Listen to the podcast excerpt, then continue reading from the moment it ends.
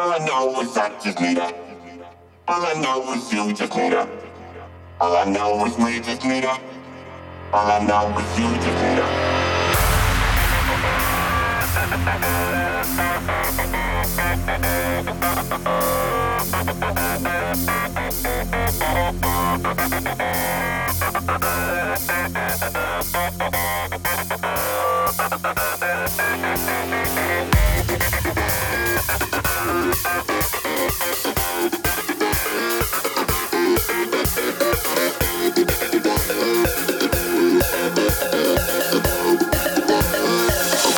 Comenzamos.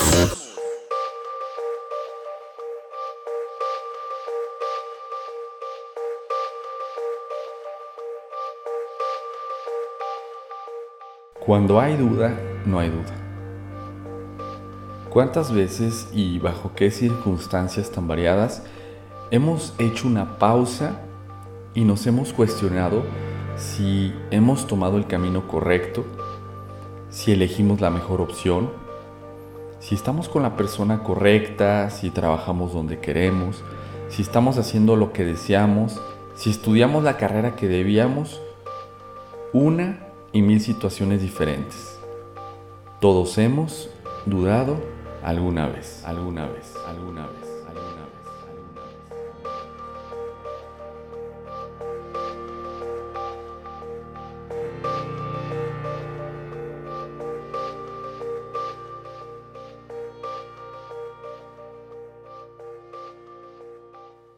Cuando el hombre está en duda, con poca cosa se muda. La duda nos roba certeza, seguridad, confianza y por tanto, al faltar estos pilares sobre cualquier proyecto o relación, como coloquialmente lo decimos, será muy sencillo tirar la toalla. Ante la duda, la lengua muda. Y es que ante la misma, será mejor reflexionar antes de abrir la boca y decir algo de lo que podamos arrepentirnos después. Muchas veces solo vemos una parte del contexto, de la situación o del debate. Por lo regular es importante allegarnos de más información y ya fuera de las emociones del momento, tomar decisiones con la razón, con el corazón y con la información. La duda ha acompañado al hombre pues a lo largo de la historia. En la antigua Grecia existían los sofistas, los maestros quienes tenían como profesión enseñar la sabiduría. Los más destacados miembros de la sofística fueron Protágoras, Gorgias, Hipias, Pródico, Trasímaco, Critias y Cálicles. Con la duda, buscaban el talón de Aquiles de toda certeza, para afirmar, precisamente, que no existía certeza alguna. Protágoras de Abdera fue el primero que se llamó sofista y maestro de la virtud. Protágoras niega la existencia de la verdad absoluta. Para él, la verdad es subjetiva y depende del individuo que la vive. Para él, la verdad es su apariencia, lo que se entra por los sentidos, lo que percibimos. El método sofista es la erística, que es el arte de disputar, y la retórica, que es el arte de persuadir. Los sofistas decían, sobre cada cosa existen dos afirmaciones contrarias, y en lo que se refiere a la percepción, así es. Lo que para mí puede estar en su punto, para ti puede estar insípido o incluso salado. Yo puedo tener frío y tú no sentirlo. La verdad depende del individuo y de su percepción. Protágoras, en su obra acerca de la verdad, formula el principio del relativismo al afirmar que el hombre es la medida de todas las cosas. Los sofistas decían, no existe verdad absoluta. La verdad es mi verdad. Solo podemos hablar de puntos de vista, de meras opiniones o perspectivas. Por ejemplo, en la ética, cada persona tiene sus propios valores y máximas de acción moral. Lo que es justo para mí, posiblemente no lo sea para ti, pero ambas posturas son igualmente válidas. Por ejemplo, en la ley, dice, la ley es relativa al ser humano y por ello también a cada pueblo. No existen leyes mejores ni peores, todas son igualmente válidas en función de su utilidad. Y es que la duda y la verdad son dos conceptos que tenemos que entender para abordar esta reflexión. Para ti que me escuchas, ¿qué es la duda? Y en contraposición con esto, ¿qué es la verdad? Para ti, ¿qué es la duda y qué es la verdad? Son conceptos que quizá nunca nos habíamos cuestionado tal cual como cuál es su significado para nosotros y no es tan fácil describirlo. En este episodio vamos a describir a la duda como la inseguridad de la validez o certeza de cierta verdad, derivada del verbo dudar, que a su vez procede del latín dubitare, que significa vacilar entre dos cosas, y a la verdad como una palabra que sirve para designar aquello que es firme, digno de confianza, estable, fiel, un hecho veraz o establecido, algo que aceptamos como cierto. La verdad procede del latín veritas. Veritas era el nombre propio de la diosa de la verdad en la mitología romana. Ella era hija de Saturno, dios del tiempo, y madre de Virtus, la virtud. Para mí la duda me lleva a un punto en mi presente, en mi aquí y ahora, que me hace reflexionar sobre alguna situación en particular, a imaginar cómo sería haber tomado un rumbo diferente al actual, a cuestionarme qué camino voy a tomar, no solamente pensando qué hubiera hecho en el pasado, sino hoy, aquí ahora, qué rumbos y qué nuevos caminos puedo tomar. A cuestionarme personalmente cómo es que a través de mis decisiones puedo llegar a ser más feliz, más pleno, cómo puedo, por ejemplo, no sé, tener mejores ingresos, cómo puedo estarme, este, sentirme más tranquilo, cómo puedo tener pues más paz, cómo puedo desarrollar mis proyectos personales de mejor manera, o cómo la toma de las otras alternativas de acción pueden llevarme a todo lo contrario. Tomar decisiones que me lleven a la infelicidad, a la ansiedad, al estancamiento, a la tibieza, al aburrimiento, etc. Gracias a la duda es que tenemos estas reflexiones. Por otro lado, eh, pues la duda nos roba tranquilidad, estabilidad y seguridad de sentirnos que estamos por buen camino, que lo eh, que hacemos, que lo que vivimos y sentimos solo es que nos sentimos pues en bienestar y que estamos fluyendo. Caemos en cuenta que no todo está tan bien como creíamos cuando la duda pues llega a nosotros. Cuando hay duda, no hay duda, y es que definitivamente hay algo que merece nuestra atención cuando nos sentimos así. La duda es esa parada incómoda, pero muy necesaria porque si la duda llega es porque algo no nos checa. Ese momento donde nos cuesta reconocer que sea cual sea el asunto de nuestra incertidumbre, la realidad es que no estamos equivocados en sentirnos así. Esta sensación se hace presente para darnos una sacudida emocional y racional.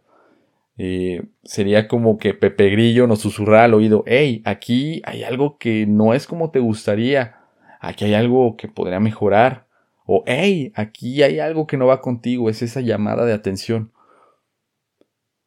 Ya en tiempos más contemporáneos, en el siglo XVII, el francés René Descartes desarrolla el método de la duda metódica, que decía, para investigar la verdad es preciso dudar, en cuanto sea posible de todas las cosas. En el budismo, la duda es fuente de la ilusión y da lugar a sentimientos como de ansiedad y desesperación. Y contrario a la duda está la fe. La fe es una convicción de que algo simplemente es, una determinación de lograr metas y una sensación de dicha. En más de una ocasión, eh, una derrota es suficiente para que aparezca la duda, porque para dudar importa más el fracaso que el éxito. Y es que cuántas veces nos hemos puesto a dudar de algo cuando las cosas nos salen bien, cuando todo está en orden o cuando el éxito ha tocado a nuestra puerta.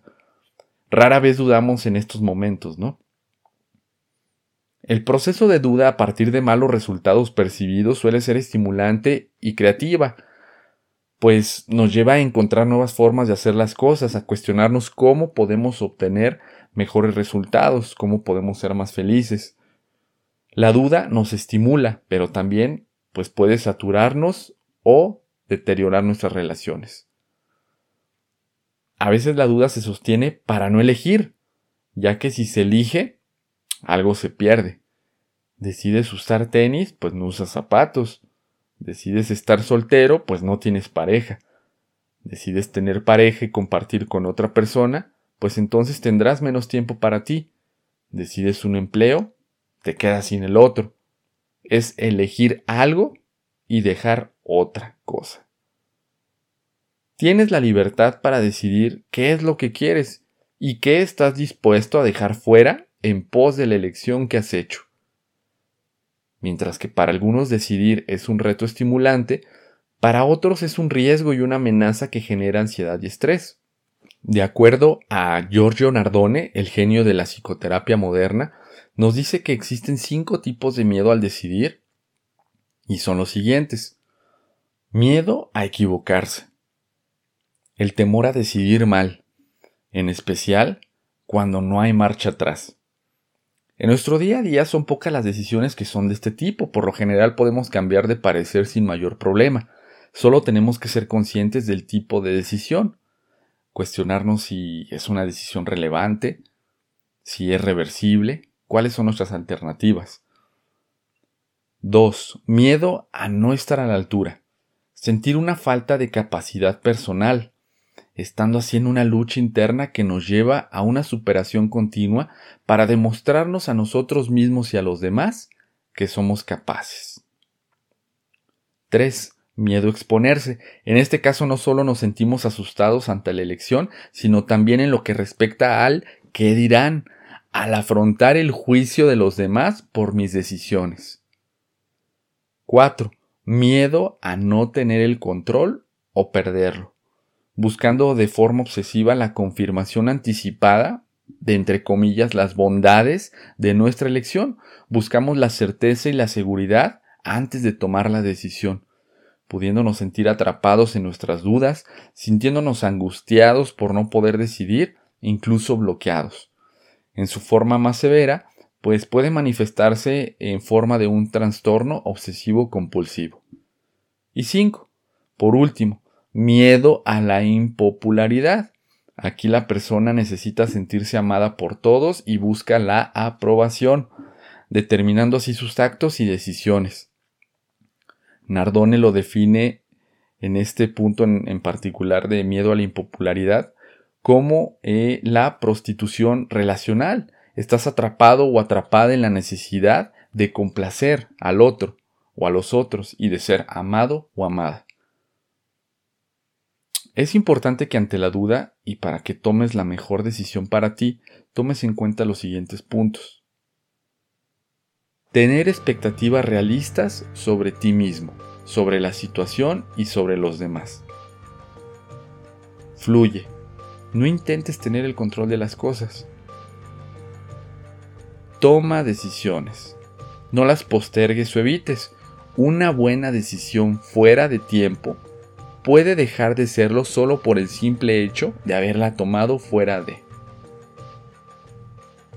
Y toma la responsabilidad de tus decisiones, no las delegues a alguien más. Es necesario perder algo para tener otras cosas. Sin perder algo definitivamente, terminamos teniendo nada, como el perro de las dos tortas de las fábulas de Sopo quien llevaba un trozo de carne y al ver su propio reflejo en el río, soltó su pedazo para agarrar el otro también. Al soltar el suyo, se quedó sin uno ni otro.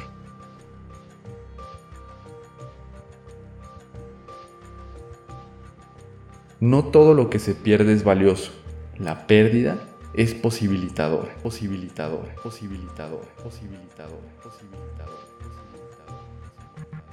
descubriendo así nuevos horizontes. La duda, bien administrada, despierta la curiosidad y el descubrimiento. Es un motor de cambio.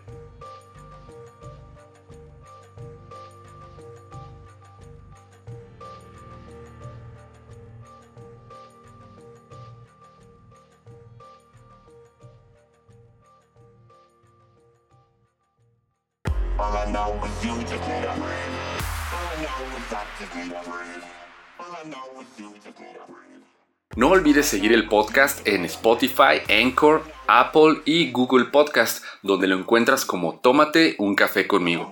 Visitarme en Instagram, donde estoy como Jorge MTZFit, y Facebook, donde estamos como Tómate un café conmigo podcast.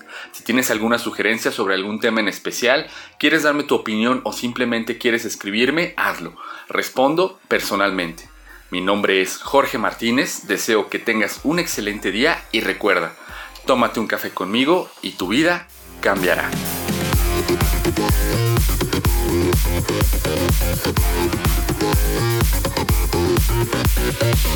Thank